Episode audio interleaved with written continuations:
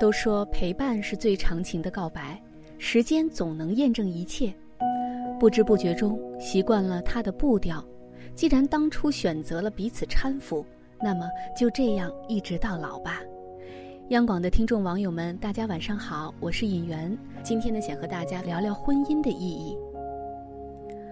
罗振宇曾经讲过一个故事，他在三十岁的时候对婚姻非常的抗拒，他想着这辈子准备不结婚了。因为要和一个完全陌生人结合，而选择他们都是看一些摆在明面上的条件，相貌、身材、经济实力、发展潜力等等，然后进行货比三家，最后敲定一个结婚对象，将就着过一生。这样算计着而选择的婚姻，他觉得很无趣。曾经他也以为这辈子就是这样了。后来，他遇到一个老人，彻底改变了他的想法。那是在一个海湾边，老人大病初愈，在谈起婚姻的时候，他说：“到了我这个年纪，你以为结婚就意味着争争吵吵吗？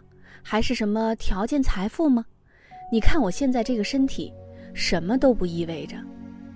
婚姻。”就为了我午夜三点醒来的时候，我口渴，我伤口疼，我只需要捅捅旁边，老太太就知道我这个时候要喝水。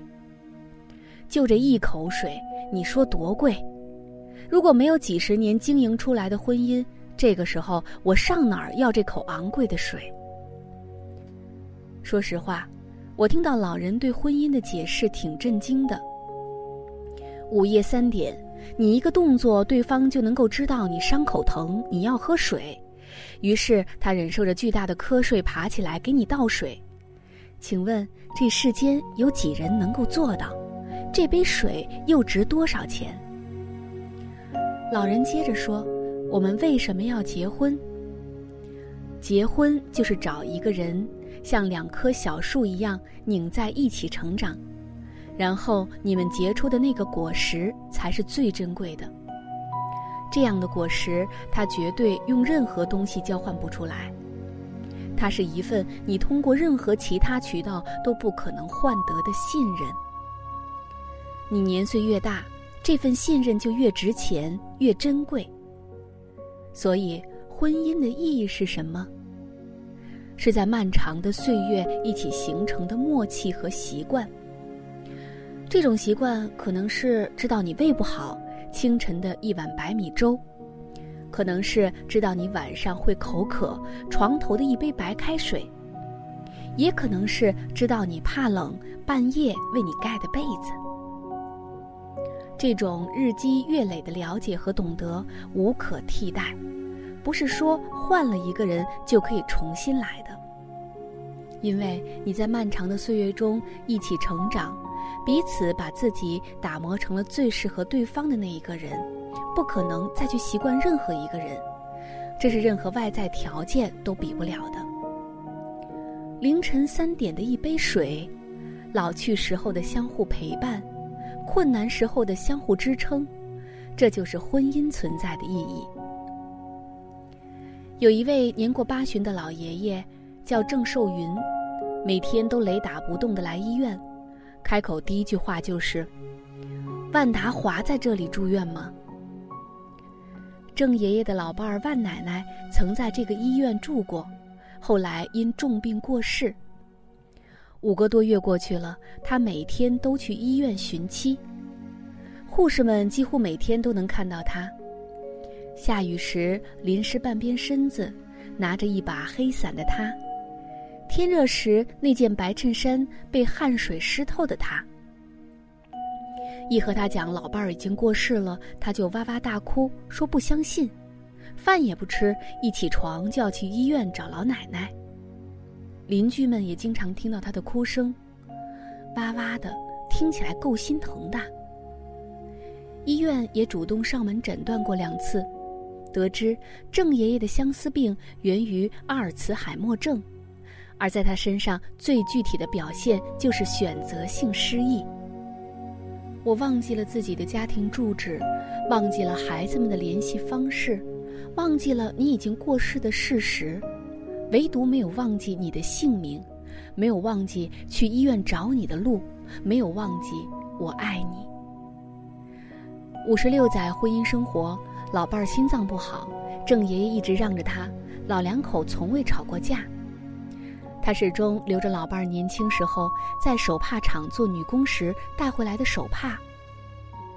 院子里葡萄藤葱葱郁郁，老爷爷站在绿意盎然的葡萄藤下，似梦呓的说了句：“这是老奶奶在的时候种的。”老来多健忘。唯不忘相思，从青丝到白头，若没有刻骨铭心的爱，也就没有如今一往情深的痴。几十载的柴米油盐，足够让容颜老去，唯有爱是永恒。婚姻，是两个人用自己一生进行的修行，你们同甘苦，共进退，携手向生活的各种艰难险阻发起挑战。婚姻啊！归根结底是靠爱和经营才能够维持长久。年轻的时候，我们很容易被外在条件吸引，可是到了老了才知道，几十年的相知相伴、一起成长、共同经营婚姻，这样建立起来的信任和懂得才是最重要的。生活的苦难让你们紧紧地拧成了一股绳。任何时候都可以互相扶持，共同抵抗，一起成长。婚姻的纽带不是孩子，不是金钱，而是精神上的共同成长。在最无助和软弱的时候，在最沮丧和落魄的时候，有一个人托起你的下巴，扳直你的脊梁，命令你坚强，并陪伴你左右，共同承受命运。那时候。你们之间的感情，除了爱，还有肝胆相照的义气、不离不弃的默契，以及铭心刻骨的恩情。如此，才是婚姻最好的状态吧。好啦，今天的分享就到这里，我是尹媛，祝大家晚安。我要你在我身旁，我要你为我梳妆。这夜。的风儿吹，吹得心痒痒。我的情郎，我在他乡，望着月亮，都怪这月色撩人的疯狂，都怪这吉他弹得太凄凉。哦，我要唱着歌，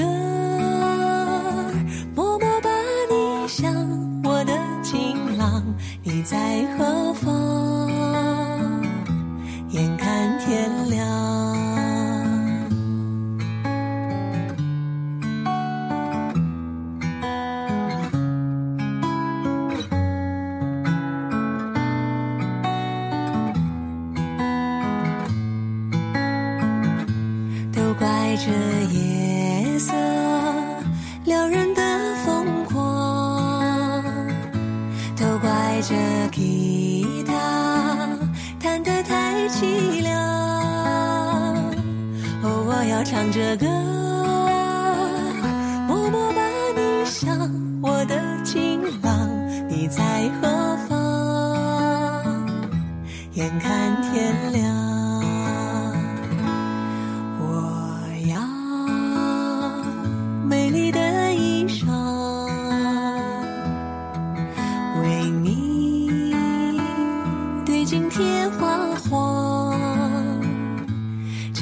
太紧张时间太漫长我的情郎我在他乡望着月